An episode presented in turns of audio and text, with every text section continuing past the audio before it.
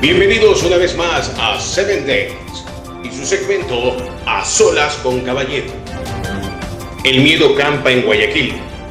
La delincuencia en la capital económica del Ecuador ha alcanzado tal nivel que ha encerrado a los ciudadanos en sus casas.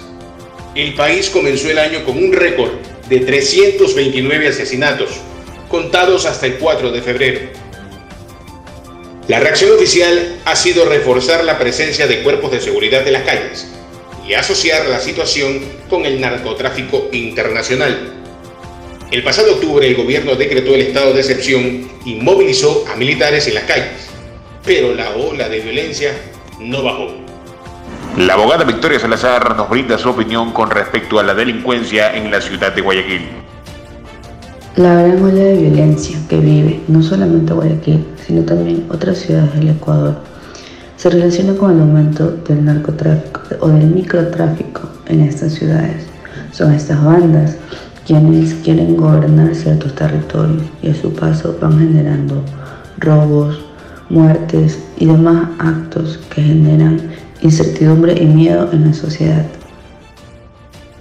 La raíz del despunte de la inseguridad en Ecuador de acuerdo a la explicación gubernamental, es el punto de salida del narcotráfico internacional hacia Estados Unidos y Europa, debido a la porosidad de las fronteras terrestres con Perú y Colombia. Eso repercute en la violencia urbana, pero también en enfrentamientos recurrentes entre bandas dentro de las cárceles del país y en las cifras récords de incautaciones. Hasta el 26 de enero van más de 15 toneladas detectadas el triple que hace un año.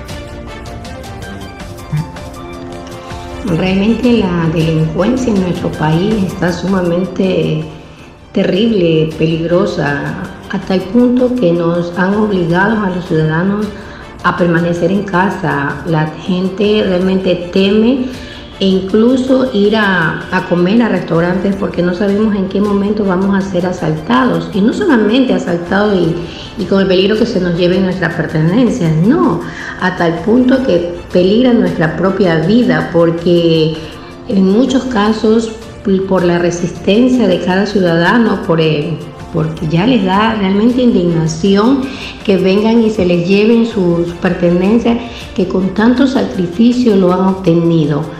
Eh, pero realmente todo lo que ha conducido a, delinquir realmente es la falta de trabajo, la falta de oportunidad que necesita la gente para poder proveer de alimentos a su, a su familia. No estoy justificando, pero hay personas muy honradas que salen a trabajar, a vender, así sea una carreta coco, agua de coco, y realmente son maltratadas y ultrajadas por los metropolitanos. En todo el 2021 llegaron a las 210 toneladas, casi el doble del año anterior. A la par, hubo más de 300 presos muertos en al menos 5 brotes de violencia dentro del sistema penitenciario. Muchas gracias a quienes sintonizan a través de todas las plataformas digitales 7 Days. Hasta la próxima.